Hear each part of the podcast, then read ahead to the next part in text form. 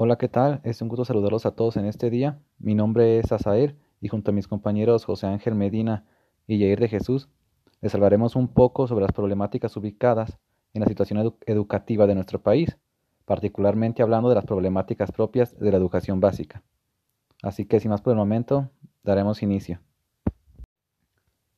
Son muchas las problemáticas o situaciones problema que podemos encontrar hoy en día en nuestro sistema educativo.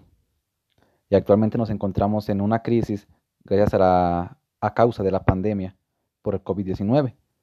Pero dejaremos de lado este tema ya que este es un tema recién, es un tanto actualizado. Y sin embargo hay muchos temas atrás que nos han aquejado durante todos estos años en el sistema educativo. Así que daremos inicio hablando sobre ellos. Reformas.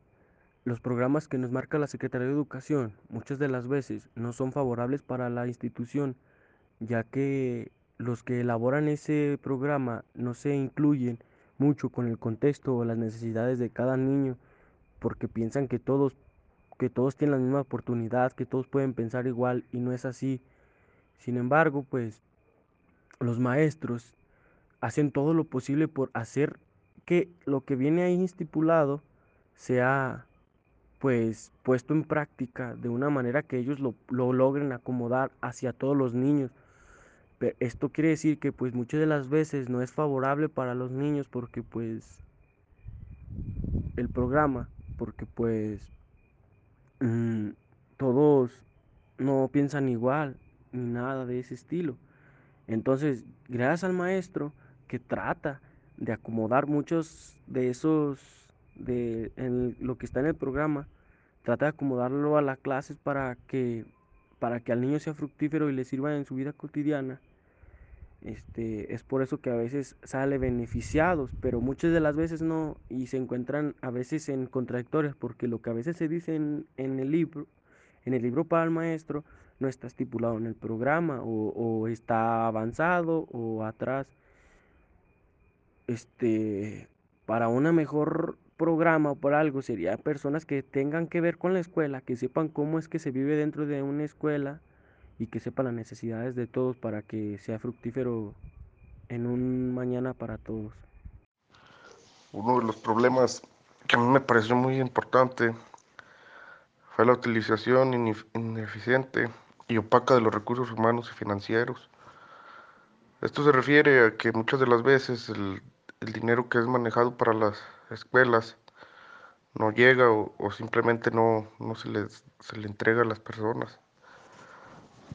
Se puede decir que también en las plazas y todo lo que tiene que ver con, con los maestros, muchas de las veces también hay personas que tienen doble plaza y, y esto es un problema que afecta principalmente porque hay maestros que están rezagados y no tienen trabajo y muchos de los niños tampoco no cuentan con un maestro que les, les dé bien sus clases. Aunque también hay algo bueno de, de, las, de las ayudas que les dan. Por ejemplo, el programa de oportunidades es un pues es una oportunidad de, de que les den dinero a los, a los niños que están estudiando para los gastos de, de útiles y para lo que ellos lo necesiten. Mm, también otra de las, de las cosas malas es lo de la, las reformas y programas educativas, que muchas de las veces no, no cuentan con, con, las evaluaciones necesarias para que, para que los niños aprendan de, de forma correcta. Ahora bien, otro de los muchos problemas que encontramos dentro del sistema educativo mexicano es la problemática de calidad educativa.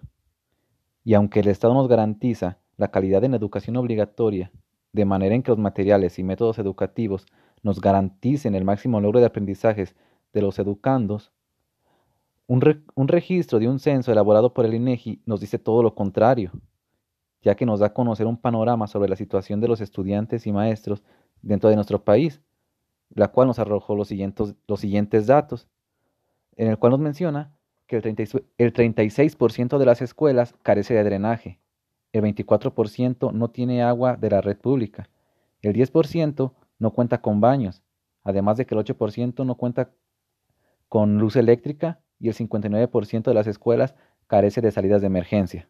Ahora bien, otro dato es que, que se menciona que el 45% de los alumnos en educación preescolar y primaria, así como en secundaria, no tienen un acceso a una computadora. Y ahora, mientras que el 61% no tiene acceso a Internet. Entonces, en, en la situación que estamos actualmente, es un tanto confuso entender por qué se optó por trabajar de esta manera, sabiendo las carencias que se sufren en el sistema educativo, ya que las clases en línea para muchos, como lo podemos notar, es prácticamente inalcanzable o muy difícil de alcanzar.